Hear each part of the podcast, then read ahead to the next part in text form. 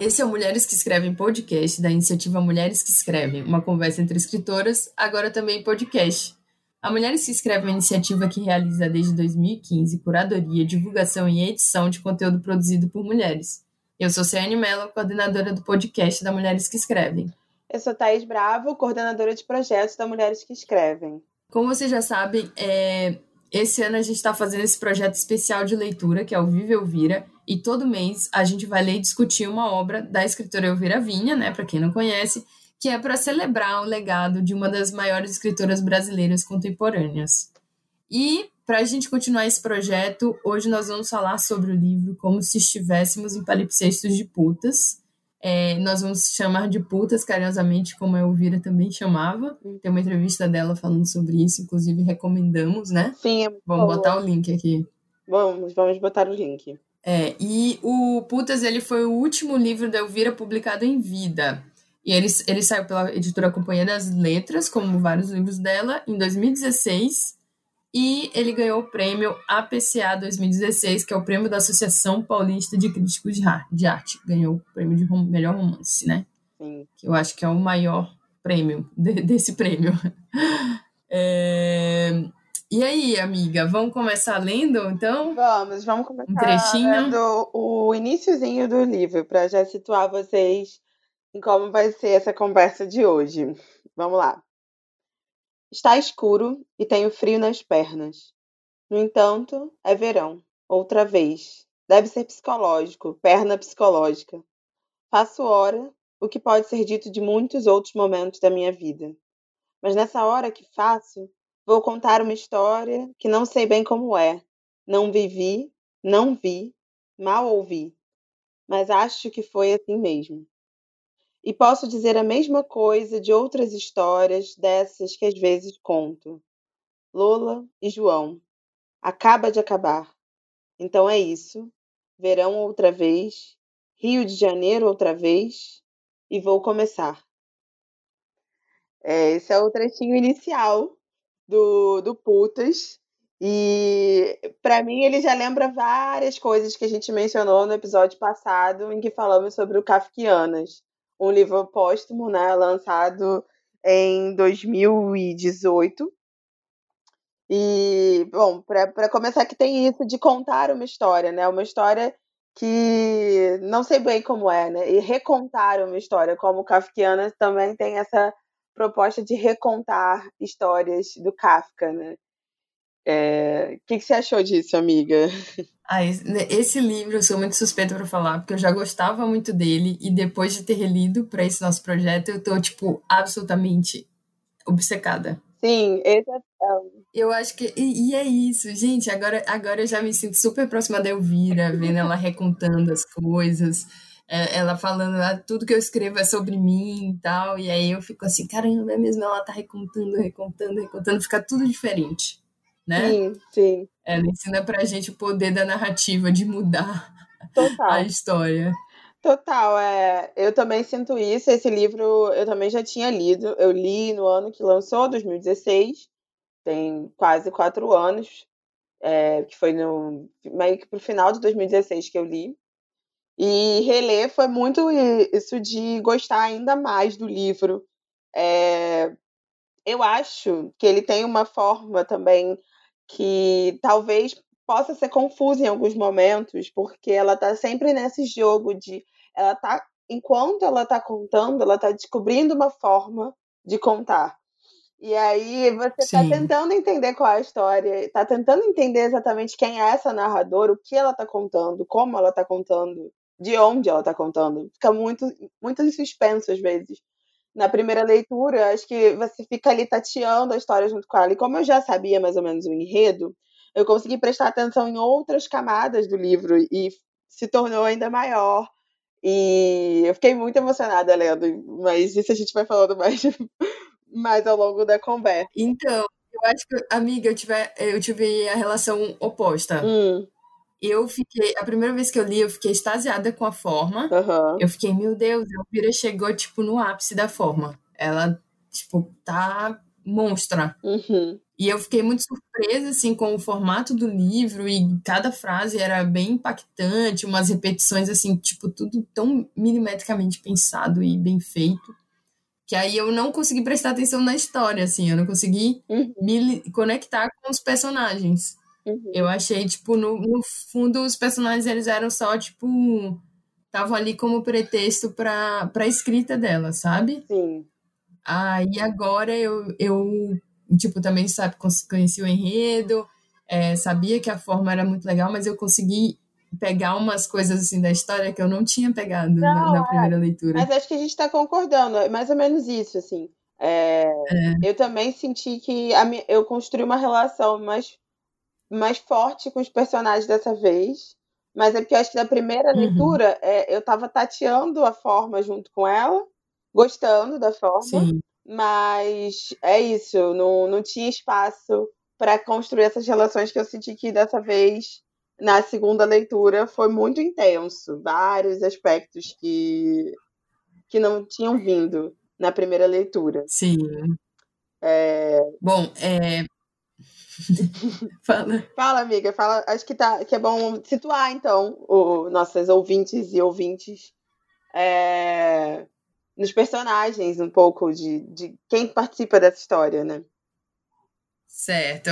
É, só antes de eu começar a situar, fazer isso, só falar que a gente está experimentando, né, um formato para essas nossas discussões sobre os livros. E a Thaís deu a ideia da gente fazer uma parte sem spoiler Uhum. e uma parte com spoiler. Então, esta é a parte sem spoiler. Você pode continuar ouvindo, quer dizer, não, sem spoiler, sem o que a gente considera spoiler. É, que o conceito também que tá aí para ser disputado, né? Nesse livro, É. eu, eu sou meio contra esse negócio de spoiler. Eu acho que livro bom não faz diferença. Mas nesse livro eu acho, aí já dando um spoiler do livro, né? Que sim, tem certas coisas que são spoiler. Então a gente fez Que são essa. spoiler. é, e a gente não vai contar. É. Bom, então é, a gente vai começar a apresentar os personagens. É, a gente tinha escolhido apresentar né, reto, mas a gente decidiu fazer como bate-bola, porque eu e Thaís chegamos à conclusão que nós discordamos até da descrição dos personagens, sim. A gente tá Então, vamos lá. né? do- Tem um, um- Nossa editora acabou de ter que cortar uns 15 minutos da gente discordando seriamente de tudo. É, eu virei Sim. e aí, ah, acho que umas boas gargalhadas de ouvir nossa conversa agora.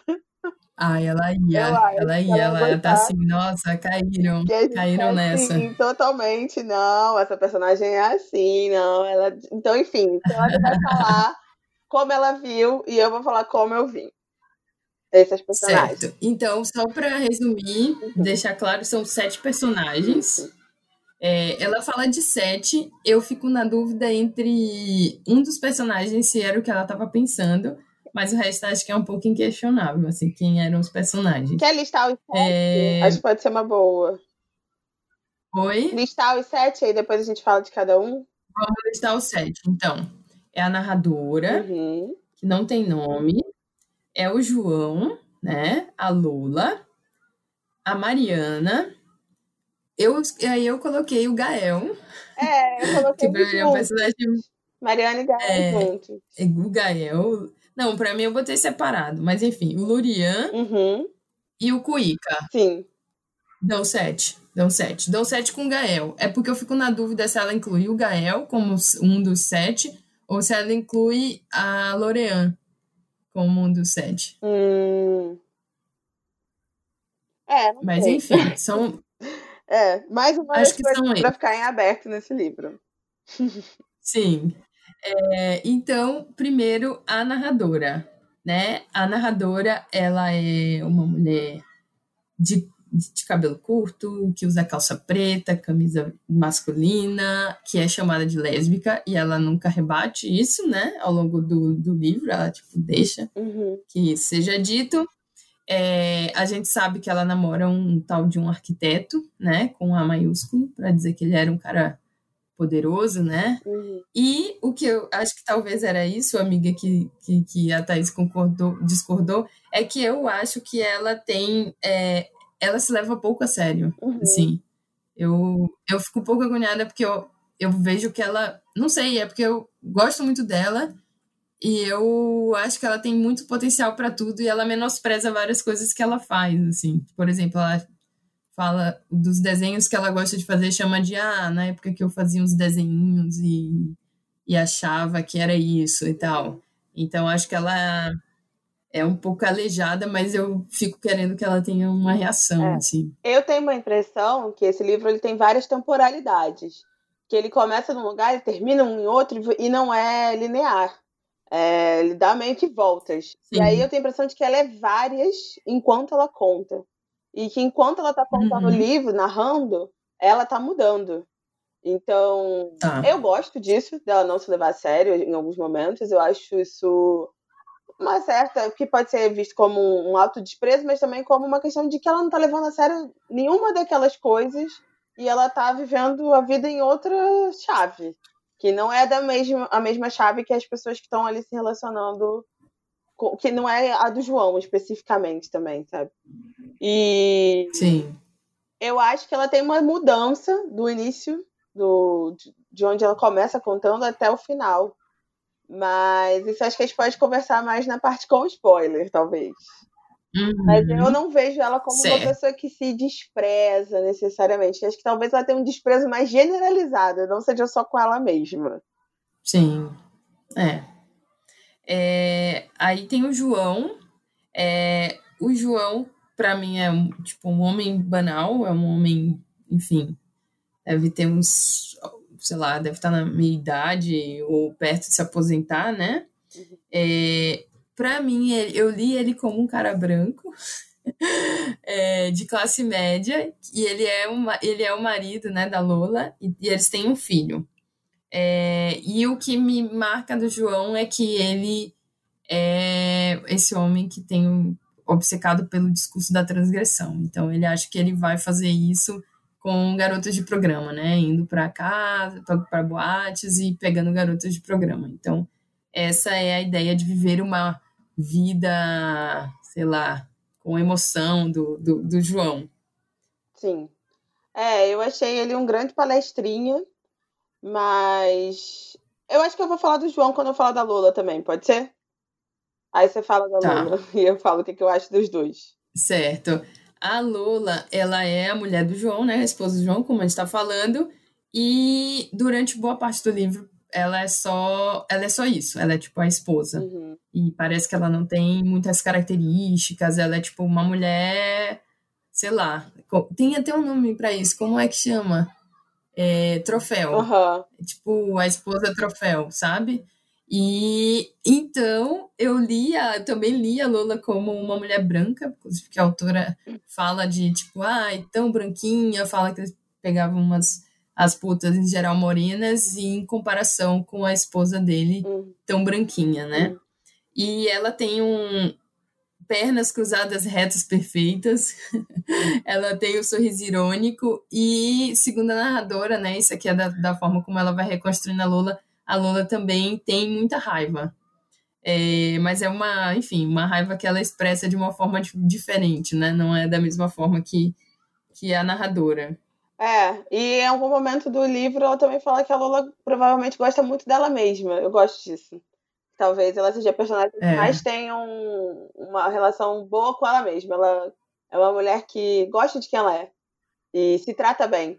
Eu, Isso é curioso. Eu acho ela muito de boa, cara. Eu acho ela realmente muito de boa. Ah, é, não sei se é, Eu não sei se eu usaria essa palavra, assim. Aí foi uma coisa que eu e Ciano discordamos, assim. É, eu acho que tem um jogo aí, até pelo uso dessa palavra, né? Morena, que é uma palavra complicada, uma palavra que está aí em disputa de se a gente continua usando ou não, para, por exemplo, a gente vai usar essa palavra para definir cor de cabelo ou cor de pele, né? Mas são dois personagens uhum. do Rio de Janeiro que tem suas peculiaridades quando a gente vai falar de questões de raça e tal. E dois personagens que vieram de Olaria, que é um bairro do subúrbio do Rio. Eu acho que tem um que a Elvira nunca deixa explícito muito bem é, esses personagens, mas eu, eu imaginei eles como dois personagens que se embranqueceram, na verdade. Eu não tenho tanta certeza se eles são brancos. Acho que eles têm pass passibilidade branca muito grande e eles ascenderam socialmente, o que faz eles serem lidos como personagens brancos, mas não necessariamente eles são. É assim que eu, que eu li. Acho que tem uma tensão ali é, deles com esses espaços, dos, das formas que eles se esforçam para pertencer a esses espaços. E não sei, eu posso estar projetando também, mas acho que tem uma coisa também de apagar é, esse lugar de origem, apagar essa olaria que é um bairro que, que é. nunca não está presente no livro, tipo, não tem uma cena que se passa em Olaria, mas está presente como uma ausência. E eu acho que isso não é aleatório. Sim. Acho que isso tem uma razão de ser. E os personagens estão muito é. focados em Botafogo, Zona Sul, ou um centro da cidade que é aquele centro da cidade da galera cult esclarecida, né? E classe média é alta, é enfim, capital cultural. É, no livro, inclusive, sobre a família da Lola, falam, né, explicitamente que a mãe da Lola era negra. Então, uhum. é, é, provável que a leitura do Thaís esteja correta, é, mas eu fiquei confusa quando ela marca muito essa contraposição entre as putas e a Lola, né? Uhum. E fica é, tão Eu penso tão um pouco então... que essa contraposição é justamente o olhar enviesado. Pra causar isso. O olhar né? enviesado do embranquecimento, né? Do tipo, de repente ela não era Sim. tão diferente assim daquelas mulheres, a não ser por por uma questão de, é, de ascensão social, do lugar onde ela estava. Mas eu não sei também. É, eu é. acho que isso fica muito em aberto. É uma questão que eu gostaria de ouvir mais pessoas falando sobre. Verdade, amiga, eu acho que isso já dá um artigo científico. Pode ir em frente. Não, não, não. Foco na minha pesquisa não é, não. não é sobre prosa. Tá bom, vamos lá. A próxima personagem é a Mariana. É, a Mariana é quem divide o apartamento com a narradora por um tempo, né? Esse período do livro, mais ou menos, né? Elas, elas, enfim, dividem o apartamento, não durante todo, mas, enfim, boa parte. A Mariana, ela é uma garota de programa de Petrolina, né? E ela é a mãe do Gael. Uhum. E aí eu, uma das coisas que eu nunca, que eu não atinei na primeira vez que eu li, que assim, não achei nada demais, e que a Babi ficou me mandando áudio falando é que ela achou incrível que a Mariana jogava RPG sim, sim. com os garotos do condomínio. Então ela diz assim: a Mariana é a minha personagem preferida. Na verdade, a gente poderia passar o episódio inteiro só debatendo os personagens, porque tem uma generosidade da Elvira ao construir esses personagens que eles não são. É, as mulheres, principalmente, elas não são óbvias, elas têm várias camadas. Ah, é isso. A Mariana, ela, ela é puta e ela é uma pessoa, né? Ela tem um é. filho, ela gosta de jogar RPG, ela, ela mostra Faz faxina. Ela mostra o quanto ela precisa se desumanizar e o que ela tem de humano e de incoerente, de inesperado. Eu acho que a narradora também tem esses momentos. E a Lola também. A Lola é uma mulher que a gente não consegue capturar ela exatamente. Assim, a gente consegue nem dizer Sim. se ela é branca ou não branca, ou enfim. É. É, fiquem abertas essas personagens e tem uma riqueza nisso, eu acho. Sim. É, acho, acho que isso também é consequência da forma do livro, né? Porque Sim. a gente tá, tá, tá, ouvindo pela narração, às vezes é a narração da narração do, do João, às vezes é ela realmente narrando, a narradora narrando, né? E, mas ela sempre também narra de uma forma incompleta. Sim. Então a gente fica ligando os pontos. Aí é, tem o Gael, que é o, o filho da Mariana, e eu, e eu escolho ele como personagem porque ele é muito fofo. ele, na verdade, não tem quase nenhum destaque no livro, ele tem pouquíssimos momentos. É, ele é muito mais falado como é, a saudade, né? Pela saudade que a narradora tem dele. Uhum. Ela sempre fala e a saudade dele, a saudade absurda dele, e repete.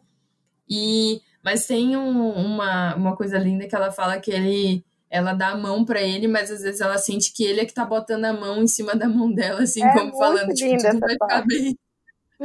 Ai. Eu amo Enfim. essa parte. E eu acho que é. tem uma coisa do. Acho que o Gael cumpre um papel na história, que é justamente de humanizar essa narradora, assim, de desmontar a, a, a performance dela de uma mulher bruta, uma mulher sempre irritada e brava, e brava pra caralho, né? Ele desmonta essa é. personagem dela. E isso é fundamental. Sim. É. Enfim, aí a gente tem o Lurian, que uhum. é o vizinho da narradora e da Mariana. É, a é. Mariana é a ponte entre eles, né? Uhum. Oi, amiga. Então, eu falaria. Então, o, no livro fica em aberto, né? Qual pronome usar? Tem isso também. É mais ah, um personagem sim, aberto. Sim. Ah, eu ia falar isso, que ele ele veste sempre um kimono e não se importa de ser chamado de ele ou ela. Uhum. Ela chama ele de ele no livro, né? Costuma não, chamar assim. Eu acho que no final fica meio borrado também isso de novo.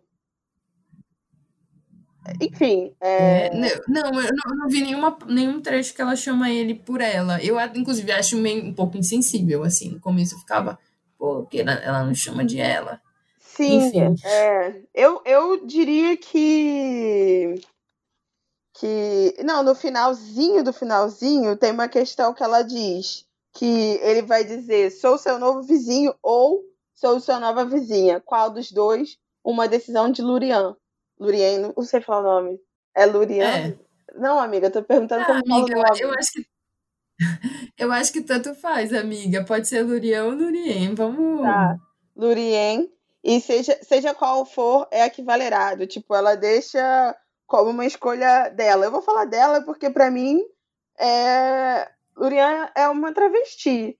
Assim, não sei é. se é uma mulher trans. É isso. Talvez não se identifique como uma mulher trans, mas é uma travesti. E, e é, uma personagem... Eu lia, eu lia como uma mulher trans. Eu não, eu lia mais como uma aqui. travesti. É. E acho que tem diferença. É. Isso até pelo, pelo contexto, assim.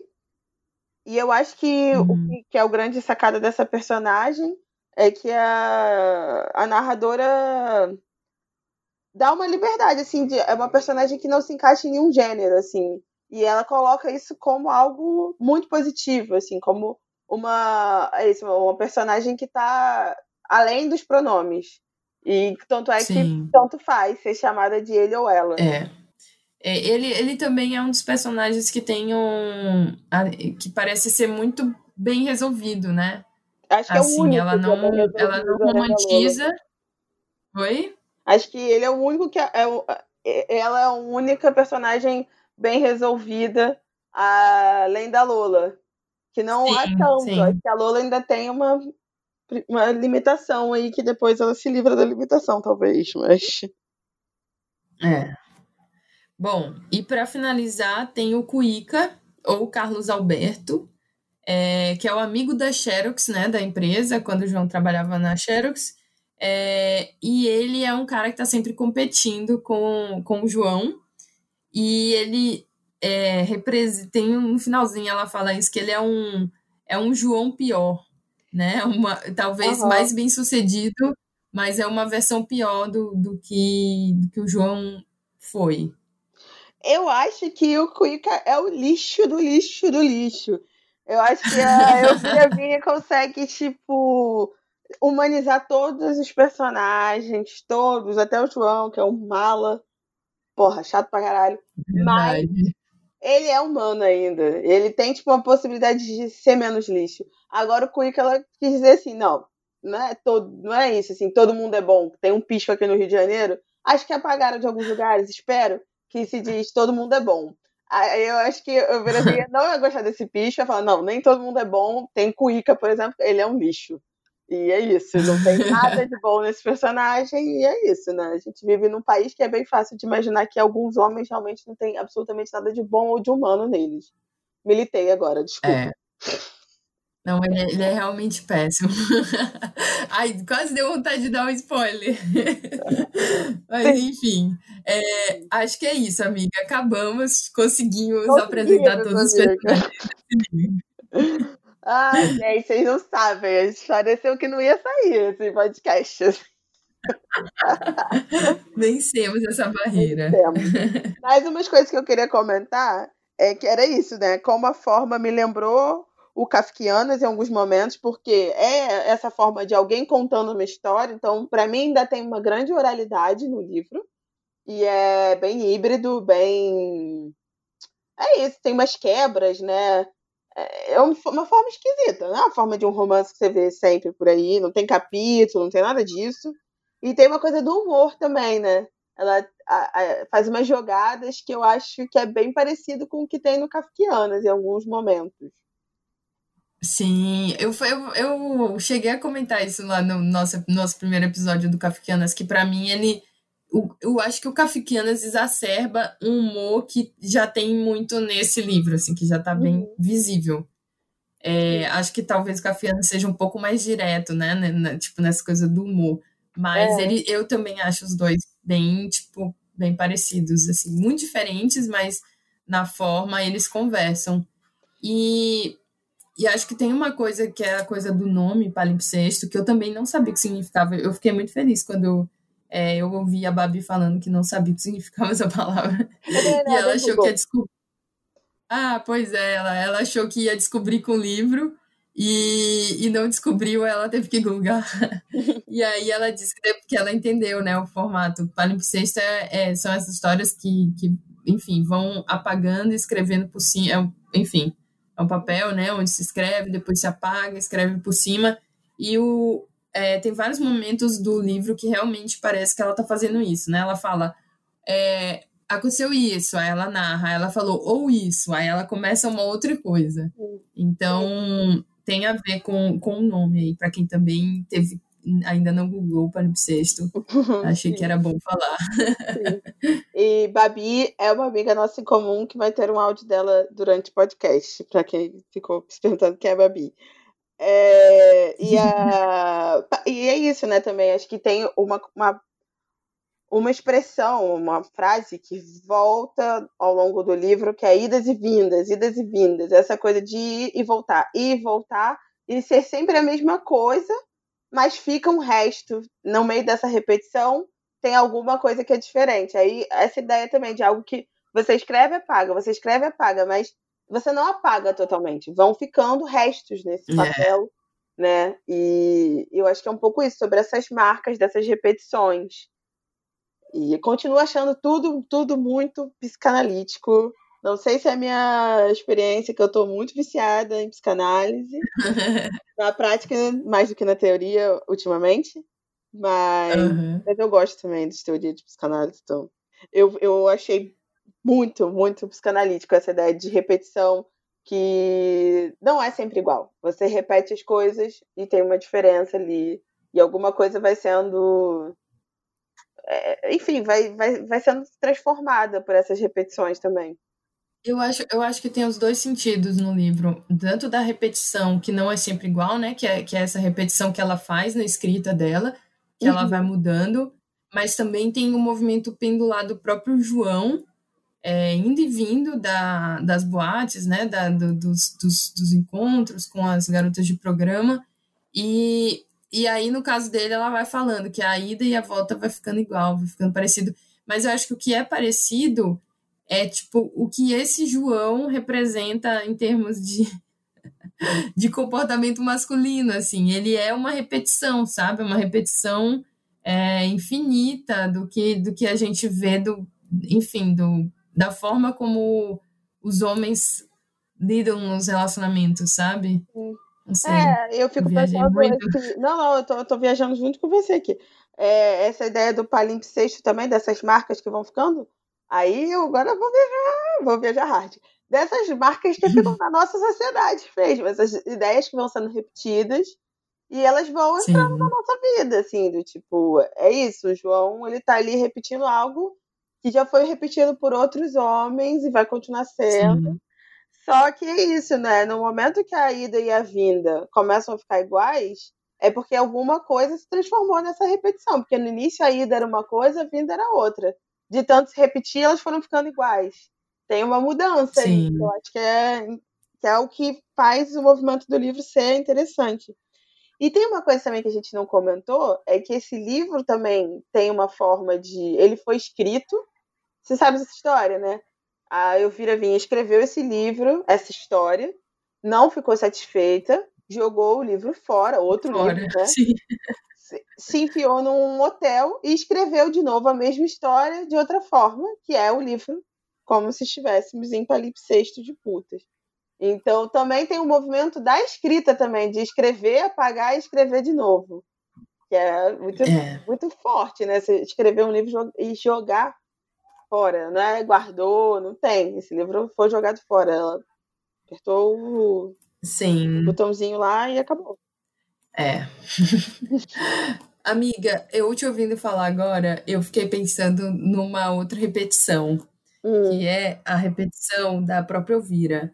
Assim, Sim. quando eu tava lendo de novo esse livro, é, eu acho que, enfim, não sei se eu já falei aqui, mas um, um acho que o meu livro preferido de Elvira até agora é o Nada a Dizer, ainda é, né? Acho que porque eu tenho um carinho por ele. Uhum. É, mas aí ele é uma história de uma traição. E quando eu li o Putas, eu não li ele como uma história de uma traição, porque, enfim, ele não é centrado nisso. Uhum. Mas ao mesmo tempo, em, nos momentos em que ela fala que, tipo, essa história, na verdade, é, é, a história do silêncio, do que não foi dito, e é essa história da Lola. Uhum. É, e aí ela coloca a Lola ali naquela narração, aí eu fiquei pensando, cara, é, é, tipo, essa também é a história de um, de um mal-estar, sabe? De, de uma mulher que, tipo, sofre absurdamente nesse tipo de relacionamento em que ela tenta ter uma intimidade, ter um vínculo verdadeiro com o marido dela, e enquanto ele tá, tipo, enfim, vivendo, tentando ser um homem ideal, uma masculinidade de bosta. Uhum. E aí eu fiquei pensando que esse para mim também agora eu diria que é um livro sobre traição. Sim, é. A Não sei. Ela é traída sistematicamente.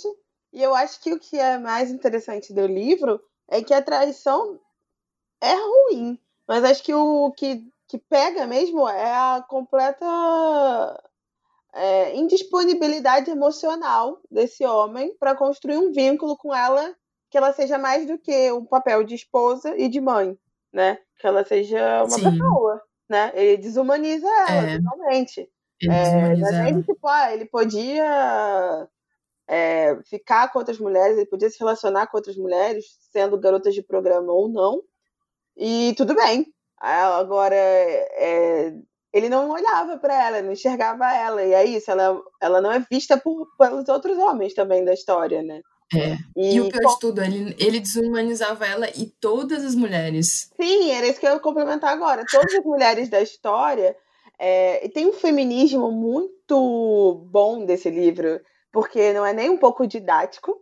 Ele, inclusive, causa incômodos, ele não explica as coisas. Então, é isso. Mas é um feminismo de, de das escolhas narrativas, né?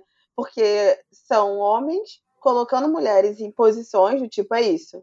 A narradora é a mulher braba, se veste de preto, fuma cigarrilho, então ela é lésbica. Porque uhum. aí tem aquela parte que fala que não conseguem conceber uma ideia de feminino que tenha tanta raiva do mundo. É, então uhum. ela é uhum. colocada numa categoria que ela também faz, tipo, pra ela tanto faz, sabe? Se eles vão ler ela como lésbica ou não, isso não é uma questão para ela. É, eu confesso que eu, que eu chipo ela com a Mariana, chipo. Acho que, que eu gostaria de escrever é. fic. E a gente fala mais disso depois. a gente escreve fala mais disso no final. E a Lula é a, mulher, a esposa e a mãe. Ela é vista como esposa e mãe. Tipo, é isso. A lésbica, a esposa, a mãe e a puta. São as categorias possíveis de, do que é ser mulher. Só que na narrativa da Elvira Vinha, essas mulheres são muito mais complexas elas são imprevisíveis e nem um pouco óbvias, em contraposição às histórias dos homens, que são completamente óbvios. E eles tentam não ser óbvios, eles fazem várias coisas para não serem óbvios, para terem uma vida interessante, para serem transgressores, só que eles fazem essa transgressão da forma mais óbvia e protegida. É. Não na, eles não têm nada da vida deles está em risco no que eles chamam de transgressão, sabe? E ela ridiculariza ele o tempo todo, na verdade. Sim. É, amiga, é isso mesmo. E eu gosto muito da relação da narradora com o João, porque ele é um palestrinha, um mala, fica lá falando, falando, falando, falando. E também fica uma questão, acho que inclusive para a própria narradora, que ela vai contando a história, tentando entender essa questão, que é por que, que ela ficou ouvindo aquele cara? O que, que ela estava tirando daquilo ali? E aí tem hipóteses, inclusive do, no início do livro tem as hipóteses de por que, que ela voltava naquele lugar para ficar dentro de uma sala fechada ouvindo ele falar. Isso também me lembrou psicanálise, mas enfim. Porque é isso, ele, é. sempre tem o mesmo horário, né? Tem um ritual ali.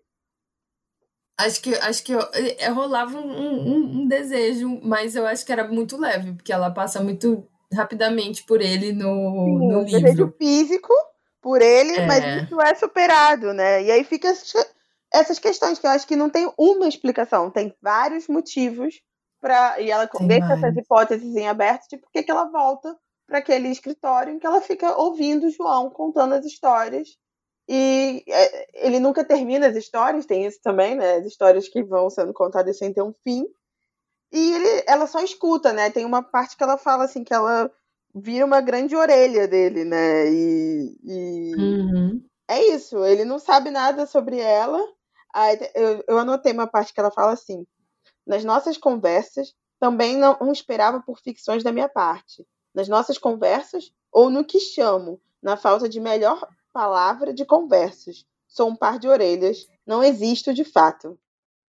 É isso. É, a mulher que é só uma orelha ali, e é a mulher que ele considera que pode ser cúmplice dessas histórias, né? Uma mulher que ele acha Sim, que é lésbica. Né? Que é lésbica. Ai. O que é incrível o... também, né? Porque tudo que, que uma mulher lésbica quer realmente é ouvir um homem falando sobre história de garotos de programa, assim, tipo, né? O que, o que passa na cabeça desse homem, pelo amor de Deus, né? Enfim, apesar dele não exatamente humanizá-la, né? Não. É, eu acho que ela continua ali no, no mesmo lugar, mas acho que. Não sei, acho que tipo, o fato dele pressupor que ela também gosta de mulheres talvez aproxime ela de uma masculinidade que ele imagina. Não, eu acho que. E aí não é nem o fato de gostar de mulheres. Eu acho que ela tenta performar uma virilidade, essa personagem. Ela Sim. lida com um patriarcado, né? Eu acho que todos ali estão lidando com o patriarcado. Estou adiantando aqui o que a gente vai conversar mais, mas enfim. Ela lida com, com, essa, com essas categorias que a gente pode estar na vida, que essas caixinhas que esse, essa estrutura coloca pra gente, com uma performance de, de, de brava, né? De viril, de, de uma mulher que não é uma mulher feminina, não é uma mulherzinha, digamos assim, né? E eu acho que aí ela é o mais próximo possível que uma mulher pode estar dele. O que ainda torna ela só um par de orelhas. Ela não existe ainda, mas ela pode estar mais próxima para ouvir uma certa versão dele. O que é diferente Sim. É, agora a gente... em igualdade, né? É, e agora a gente já pode começar os spoilers. É, a gente, a gente vai ouvir o áudio da, da Babi agora? Ah, pode ser. Acho que Pode ser? Porque aí eu acho que ela explora Pode um pouco essa questão da masculinidade Sim. também, né? De certa forma. É, ela vai falar, ela vai comentar um dos, um dos trechos. Ah, enfim, vamos, vamos botar para tocar para as pessoas ouvirem, então. Então tá. É, então, então a gente vai passar agora o, o, o áudio da Bárbara Carneiro, né? Que também é escritora. É, comentando então algumas das uma, um dos momentos preferidos dela desse livro.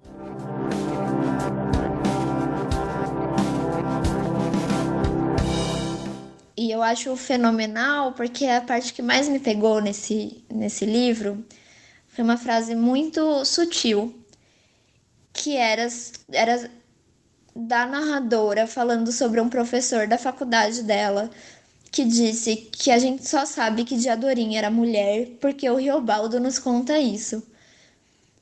E na hora eu fiquei muito impactada com essa frase, porque o Grande Sertão Veredas que é de onde vem esses personagens, é um livro que eu sinto um pouco de inveja de quem ainda não leu e, e vai ler, porque ele é muito incrível na forma de contar uma história. E uma história que não é exatamente inovadora, no sentido de que é um clichê em, vários, em várias culturas, como Joana d'Arc ou o desenho Mulan mas o jeito que ele conta sobre esse amor de, de Adorim e Riobaldo é muito incrível. E eu só prestei atenção nesse nesse trecho do livro da Elvira, porque foi muito impactante para mim ter lido O Grande Sertão Veredas. Eu invejo não só quem não leu e vai ler e vai sentir isso em algum momento, mas aquelas pessoas que leem 53 vezes esse livro e sentem de novo a mesma coisa. Que eu não tenho muito hábito de. Eu não tenho nenhum hábito de reler livros, né? E, e esse trecho ele vira muito chave para a interpretação do final, eu sinto. Porque quando João, sei lá, vai viver uma nova vida separado, uma vida também um pouco clandestina, porque ele não se gaba dela, ou ele não tem nenhuma vontade de contar sobre ela numa, num escritório. É uma vida muito de afeto com relação a uma pessoa que a gente sequer consegue saber o gênero e que talvez tenha um pênis e que talvez use esse pênis com o João em atos sexuais e que talvez várias coisas que não estão ali. E eu sou contra a gente ficar muito tentando adivinhar coisas na literatura que não estão no texto, mas que, tipo, claramente existia um afeto entre essas figuras. Entre esse homem que passou anos tendo casos com. Não sei se são casos, né? Mas tendo relações com prostitutas às costas das, da própria esposa, que descobre isso e se separa dele, e que vai conhecer o afeto e o carinho em uma figura que anda de hobby e que não liga de ser tratado por ele, ela, por qualquer pronome que seja. Então, talvez se João contasse a sua história, ele a transformasse em um drama é, Riobaldo de Adorim, mas ao mesmo tempo, enquanto é a Elvira que está contando, não é esse o caminho que se toma. Eu acho que essa chave, essa frase, ela foi muito importante para mim e para a compreensão um pouco do, do que acontece no final, em que muita coisa acontece ao mesmo tempo, apesar de ao longo do livro a, o ritmo ser muito de uma rotina, de um dia a dia, assim. Eu acho que era isso que eu queria te contar sobre esse livro. Até mais.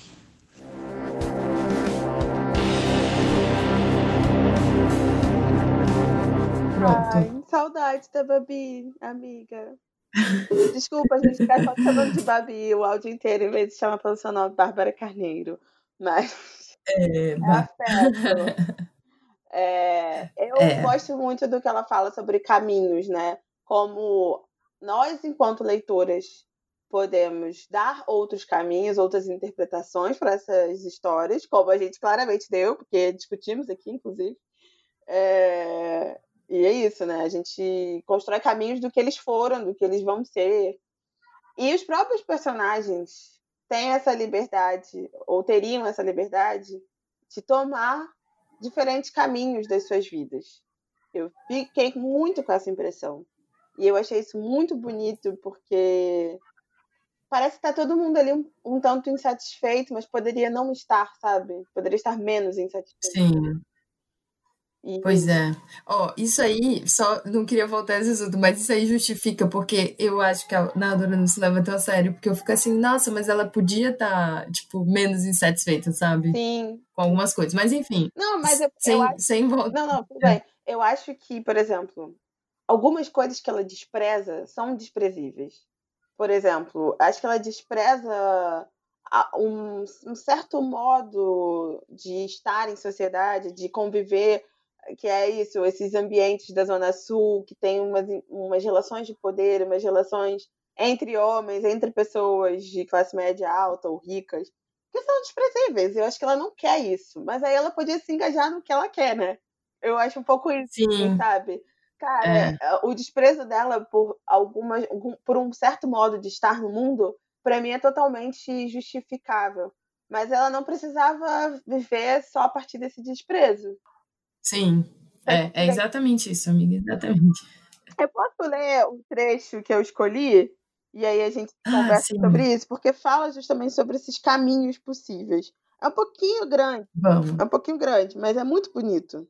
Acho que é um pedaço assim que me emociona muito. e que acho que diz muito sobre o livro.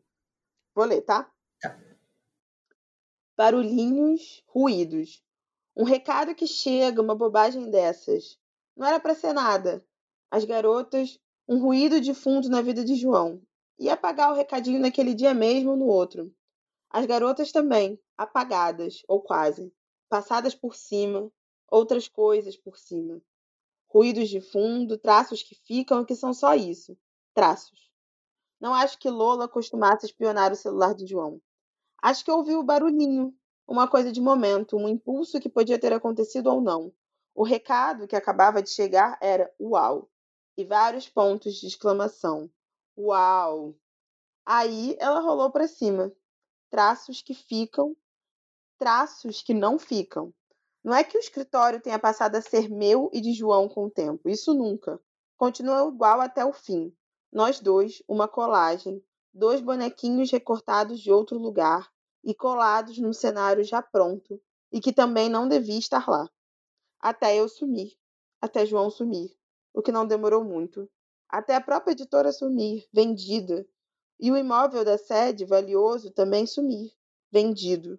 O escritório desmontado, um nada encaixotado, afinal. Entre João entrar para a editora e a venda passaram-se no máximo uns cinco anos. Ao sair de lá, ele ganhou uma indenização, grande e já prevista em contrato, e uma aposentadoria privada também boa. E só então, com uma folga de dinheirinho que nunca teve, João poderia começar a fazer algo em que ele se sentia perfeitamente bem. Pequenos concertos. Tem ferramentas especializadas, apropriadas para cada pequeno uso determinado, que guarda no armário embutido do corredor, onde, na época em que eu morava no apartamento, não havia nada, na falta de toalhas, copos, lençóis. É como começa, aliás, a amizade dele com Lurian. João ajuda-o com seu computador fanho e que desmaia sem aviso prévio uma ventoinha suja. E João tem a escovinha do exato tamanho. Na casa de Lola, é ele quem continua pendurando o varal que caiu, firmando a perna da cadeira que está bamba. Vai a pé, moram tão perto. A bolsa tira colo com as coisas. Senta no chão gemendo por causa das costas. Conserta. Nunca fica de todo bom e ele tem de voltar. Um parafuso do tamanho 8 e ele só tem tamanho 7. Seria um João, esse, quase sem falar, trabalhando sempre sozinho e sem pressa. Seria um João bom esse, desde sempre. Seria um João que poderia ter sido um João bom, calmo, uma vida que ele consideraria boa. Isso desde sempre. E esse é um dos caminhos que não foram seguidos. Tanto quanto que poderia ter sido meu e de Mariana. Eu e Mariana também outras, nós duas juntas e criando Gael, e também seríamos um eu e uma Mariana com uma vida também boa. E Lola poderia ter sido vista por João em algum momento antes do que eu acho que afinal foi. E Lurian, o único que seguiu suave o seu difícil caminho. E mesmo Lorean, quando penso, também teve uma sequência, embora em materializações outras, que não é de uma garota da Kilt, e Cuica. Mas nos cruzamos, todos, numa rua sem movimento de Botafogo, uma rua cuja existência nunca ficou muito bem explicada para mim, porque a Marquês de Olinda, saindo da Bambina e terminando logo ali na praia, não tem lá muita razão de existir.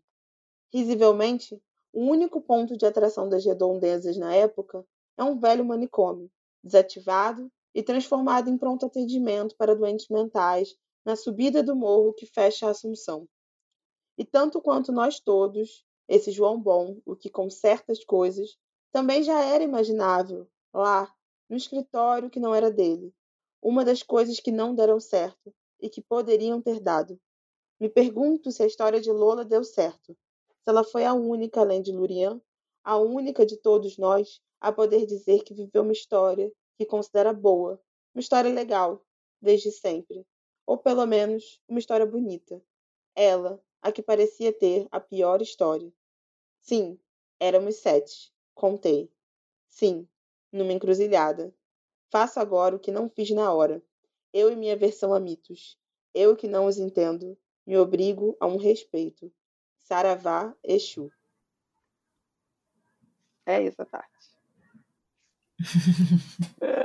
Olha, essa partezinha do set aí que eu Sim. pesquei na hora de pensar os personagens. Exato. Eu gosto muito também, eu gosto muito. Eu acho muito bonito isso dos caminhos que não foram seguidos, sabe? Eu fiquei pensando muito nisso, de por que, que esses personagens não seguem esses caminhos, né? O que que Sim. prende eles para eles não serem essas versões que poderiam ser versões boas deles, versões legais da vida deles, né?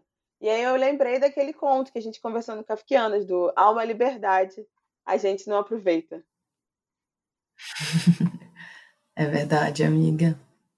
É, eu fiquei pensando agora, porque é, é, vai, ter, vai ter um áudio da Poliane Belo, que é pesquisadora de gênero e tal, é, no final desse episódio, e ela fala muito sobre masculinidade, e eu dei uma ouvida e eu fiquei pensando que realmente acho que há um caminho é, acho, não sei, acho que, acho que os homens, é, apesar do principal ser o João, né, que é mais focado, mas tem o Cuica, que é o, tipo, o pior do João, uhum. é, mas é, eles têm, têm uns erros meio parecidos, umas repetições parecidas, é, então eu pensava muito esse não ter sido o que poderia ser, né, várias possibilidades de ser de outra forma, eu pensava isso para os homens, mas eu não tinha pensado isso para ela também, que, que na verdade era o que eu já pensava, mas não, não nesse trecho que tu leste agora, é, fica claro que serve, vale para todo mundo, né, dessa história.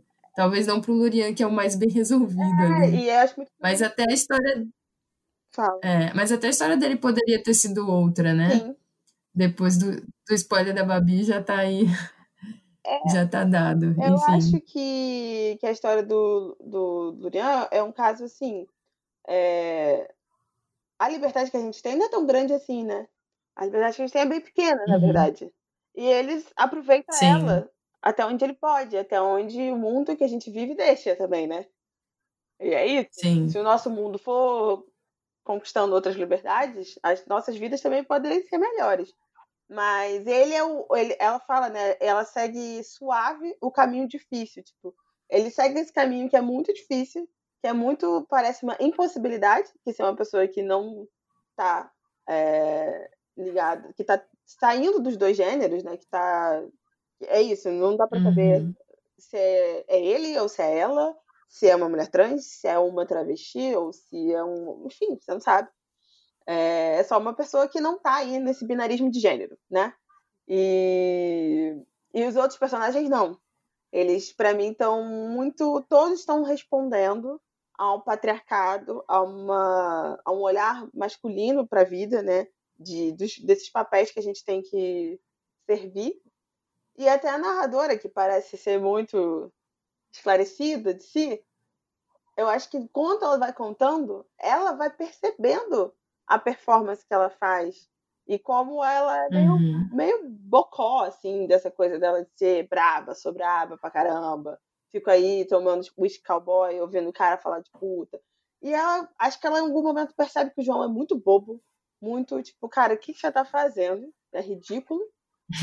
e que ela tá, tá sendo tão ridícula quanto ele em algum momento. Eles estão, às vezes, um, ela tá levantando a bola para ele sacar. E aí, em algum momento, parece que ela cansa dessa dinâmica. E ela vê que, é. que ela tem uma possibilidade, que ela tem uma liberdade, que ela pode aproveitar. É verdade. É, eu, acho, eu acho também que ela sente que tem esse essa missão aí, né, de tipo meio que esperar a ficha dele cair, tá, tá ali ajudando. Talvez. tá tipo balançando a ficha para ver se ela cai. E, e aí no momento muda, né? Ela fala de repente ela tem um estalo e ela toma as decisões que ela precisa tomar na vida dela. Sim.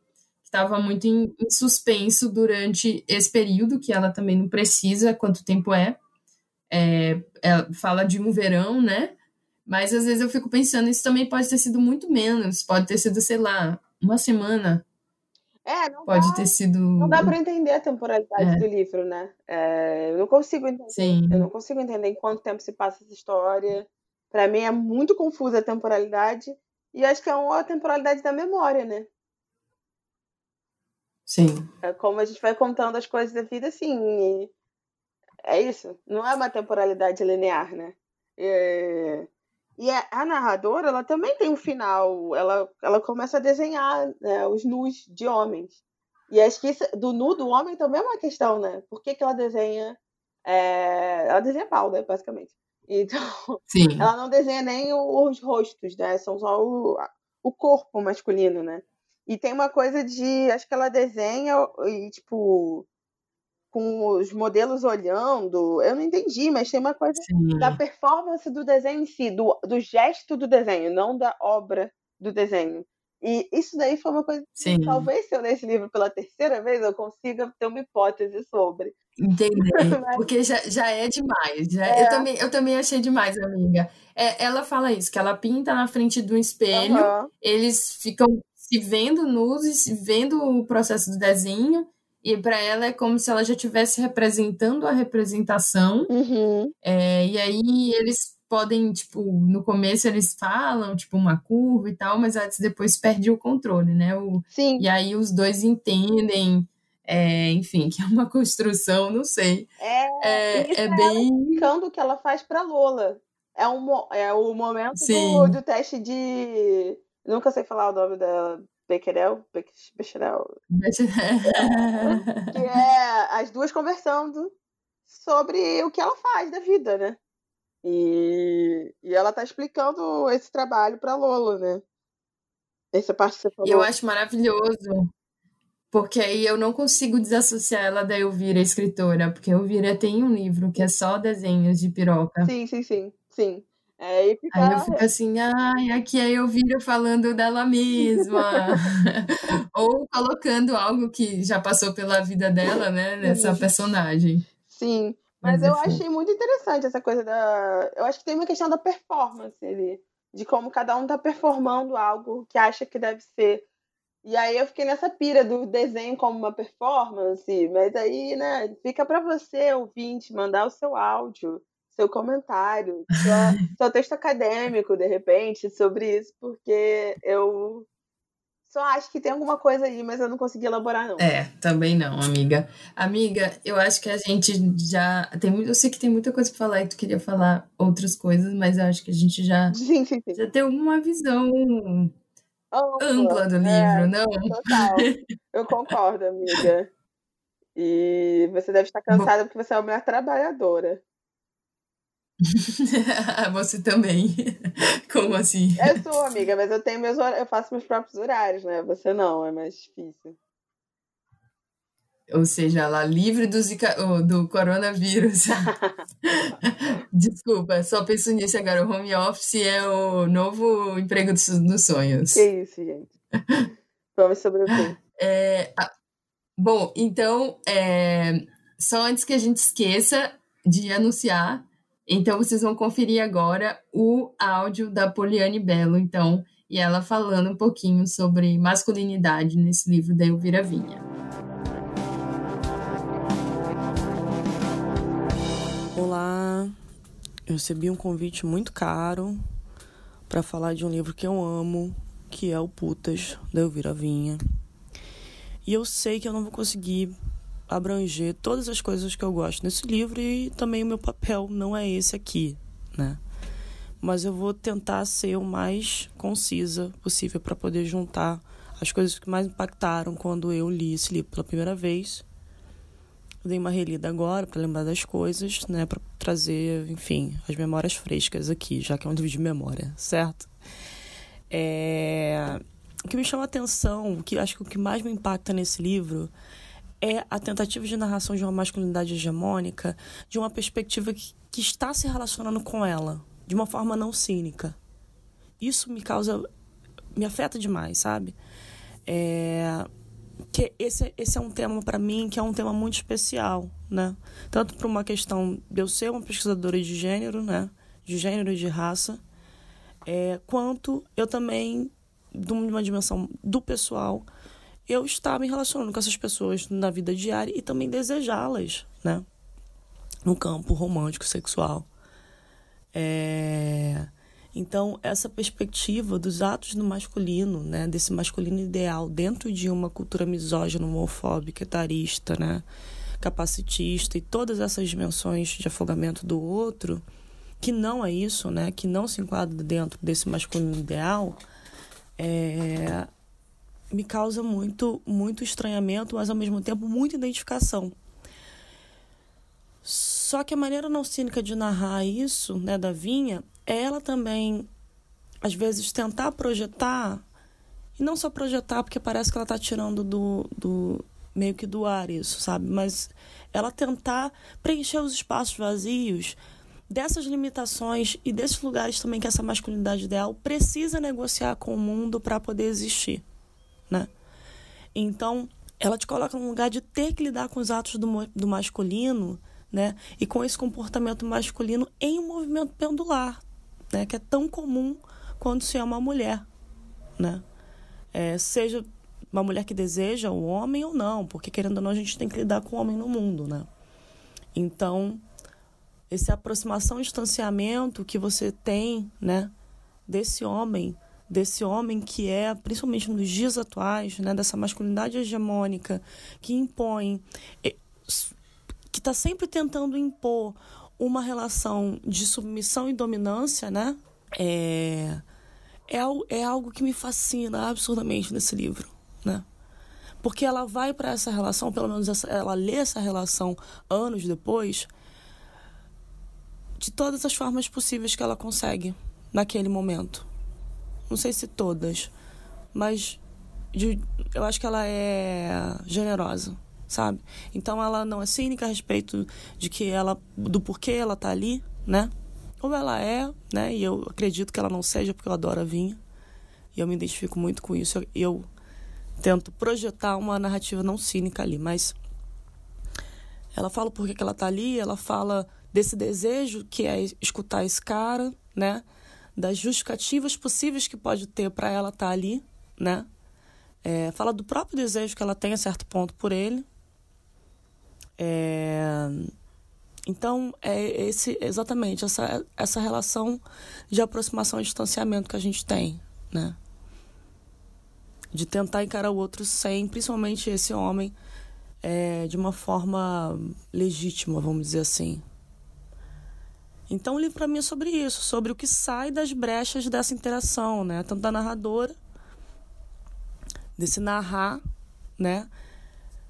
Não só direto, né? Ela não fala que essa é a verdade, ela fala que essa é a mirada dela sobre o que aconteceu, né? E das possíveis verdades que podem suscitar esse livro, né? Esse, esse, essa narração.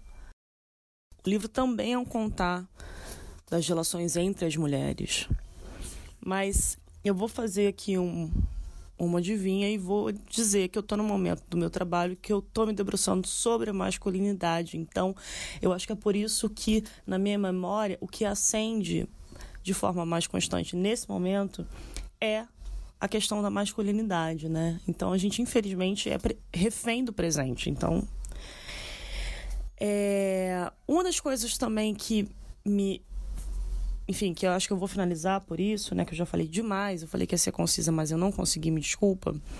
É essa vontade nunca realizada do João a pertencer a um grupo, né? Então, ele vai no prostíbulo, né? Ele vai no puteiro, não pelas putas, ele vai no puteiro pela antessala, que é no, momento de coletividade, né? Isso é uma aposta da, da narradora, né? Ela, ele não narrou isso para ela. Essas coisas foram pinceladas por ele de uma forma muito displicente, mas ela, essa é a aposta dela. Ele tem vontade de fazer parte de um grupo, fazer parte de algo, né? É... E todos esses, esses pactos masculinos que vêm, né? Com esse fazer parte de algo que, obviamente, é por preterimento, né? É, ou, a certo ponto, até certo ponto, submissão e objetificação de mulheres, né? Não que elas estejam nesse lugar, mas que eles performam e vou dizer também performatizam esse estado de submissão do que não é o masculino, esse masculino que eles veem como o ideal certo? Então, uma coisa, a primeira coisa que eu lembrei foi do Pornopopeia, do Reinaldo Moraes. É... Eu comprei esse livro porque eu queria ter uma imagem né, de um narrador, de um sujeito literário é, desenfreado, sobre, nacional, é, sobre relações de sexo e raça. Eu queria, eu queria esse sujeito para poder é, conseguir entender algumas coisas, porque eu acho que a ficção faz a gente entender muito mais do que a realidade, de vez em quando, mesmo ela estando é, amalgamada na mesma, né? então tem uma parte do Pornopopeia que o Reinaldo, enfim, que o, o, o, personagem principal, o protagonista, ele vai ter uma reunião com o diretor e ele vê que lá embaixo tem um jockey. Enfim, tem uma mulher andando em cima de uma égua, né? E aí ele se inclina para o diretor, né? Porque ele está querendo agradar o cara e fala: achando que pegaria bem estabelecer algum tipo de cumplicidade machista com o diretor de marketing endógeno, agreguei no ouvido dele: fogosa, né? A égua, digo. Então, é, esse livro aqui eu consegui fazer muita correlação com o, o, o, João, mas obviamente de uma forma muito mais exasperada, né? O, o livro do, do Reinaldo Moraes, o Pornopopeia. É ele me dá isso de uma forma. Não vou dizer explícita, mas de uma forma mais. vou ser redundante aqui, mas mais masculina. Né, de uma forma mais, não dizendo que a Elvira Vinha tenha uma escrita feminina, mas de uma forma que eu já esperaria do masculino, entende? É até certo conforto, porque eu não me decepciono tanto. Mas, e outra coisa também que eu vou trazer aqui, né? E a última coisa. É, é um livro que é de uma autora que eu amo, mas que eu entrei em contato direto esses dias por Ceane, que me ajudou bastante para pensar no que eu tô tentando formular agora, que é o The Will to, to Change da Bell Hooks, né? O nome é The Will to Change Man, Masculinity and Love da Bell Hooks. Não foi lançado ainda no Brasil, mas eu espero que daqui a algum tempo vá ser lançado, porque estão lançando vários livros dela. Ótimo. E tem uma parte é, do livro que ela vai falar sobre é, o homem, esse, esse animal, né? Esse animal não, mas esse ser sexual, né? Um ato falho aí. Então, ela vai falar uma coisa que eu acho que se correlaciona muito bem com esse livro que é o seguinte, ela vai falar que os homens, eles procuram no sexo esse momento de vulnerabilidade, né? E de satisfação emocional que vem do amor. Né? Então você tem uma sociedade que mescla e embaralha no conceito de como ser um homem, aonde ele vai encontrar o amor que não é um amor, é uma mimetização do amor e muito da porquinha, né? Às vezes, de vez em quando, às vezes não, mas então você tem uma satisfação emocional que viria desse sexo, né? Então, ele se sente vulnerável, mas um vulnerável onde as emoções vão ser extremas, vão ser mais extremadas, né? Então você vai, ele vai se sentir mais vivo, né? Conectado. Eu tô vendo aqui os, os termos que ela usa. É, então o sexo vai oferecer é, aproximação, proximidade, intimidade, prazer, né? Mas infelizmente a gente sabe que só sexo não não faz o amor acontecer, né? Isso não isso não. E aí eu volto no pornopopeia que tem uma parte que ele fala: eu menti, ou ele vai se referir a alguma mentira, ele fala: é mais mentira do que homem falando que ama na hora do gozo, né? É, então eu acho que ele se volta para esse lugar, o puteiro, né? Porque o puteiro é, é o, o programa em si é o final da ação, mas o que ele busca é a antessala. A proposta dela, né, em certo momento do livro, é que ele busca a antessala, ele, ele busca o grupo, né, o coletivo. É, só que ele não consegue elaborar isso. Então ele, ele, ele é, é como se fosse uma um prisma, né? Um prisma de ação para achar a masculinidade. Então ele faz vários atos masculinos, são atos masculinos de dominação e subalternização do outro, né? É... Num coletivo ou individualmente, porque ele não consegue entender o que é o que é o amor, né? Ele busca vulnerabilidade ele se entrega na vulnerabilidade no final desse, dessa sua jornada até o puteiro, vamos dizer assim, né? Mas o que ele está buscando é um movimento de coletividade que ele não pode ser vulnerável ali, ele não pode ser vulnerável no grupo. Certo? Então, eu não sei se ficou, deu para entender muito bem, mas é isso. Vou ver se tem mais alguma coisinha aqui. Peraí, só um minuto. Um exemplo disso é quando ele vai contar sobre os programas e a narradora, né, diz e fala que João, né, fala mais do que está em torno do programa com as garotas de programa do que o programa em si, né?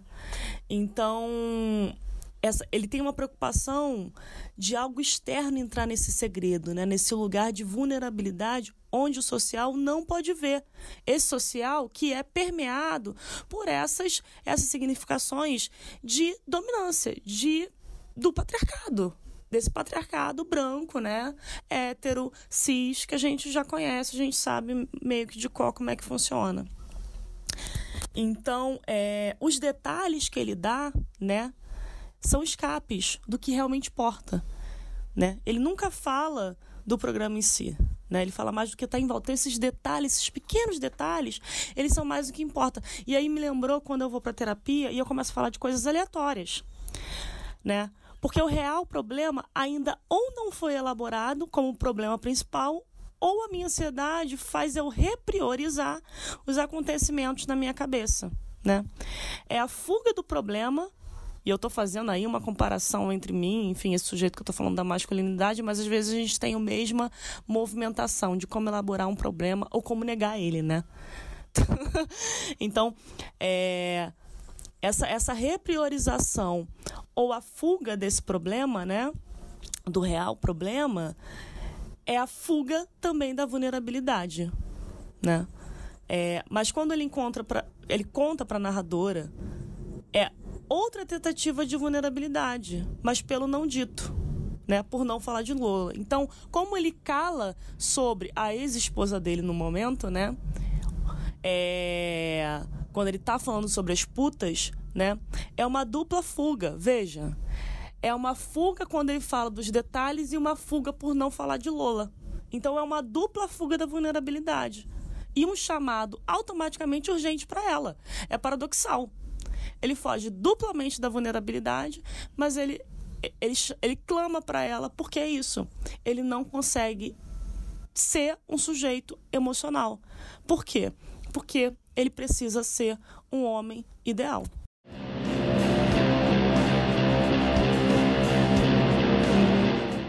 Áudio da Poli. É, amiga, bora fazer a. O final? Bora fazer a despedida. Tá. É. É isso, né, gente? Acho que a gente já falou tudo que deveria falar, já discordamos. Por favor, mande seu comentário se você concorda comigo, se concorda com a Oceane, se não concorda com nenhuma das duas. E espero que vocês tenham gostado e que vocês estejam com a gente também no mês que vem, que a gente vai ler qual livro, Ciane? A gente vai ler o por escrito. Isso. Não é? Sim, é isso. em abril. Quase deu branco. O por escrito. É, e a gente, a gente solta os episódios mais ou menos na metade do mês, então se você ouvir esse episódio assim que sair, você ainda tem um mês para ler o por escrito junto com a gente. Isso. É isso. É, então continue, é, continue nos acompanhando. É, como a Thais falou, mandem áudios, sugestões, pode ser qualquer uma das redes sociais da Mulheres que Escrevem. É, e só para avisar que esse programa foi produzido por mim, por Thaís, e a edição é do Regis Regi. É isso. Até a próxima. Beijo, gente. Até. Tchau. Até.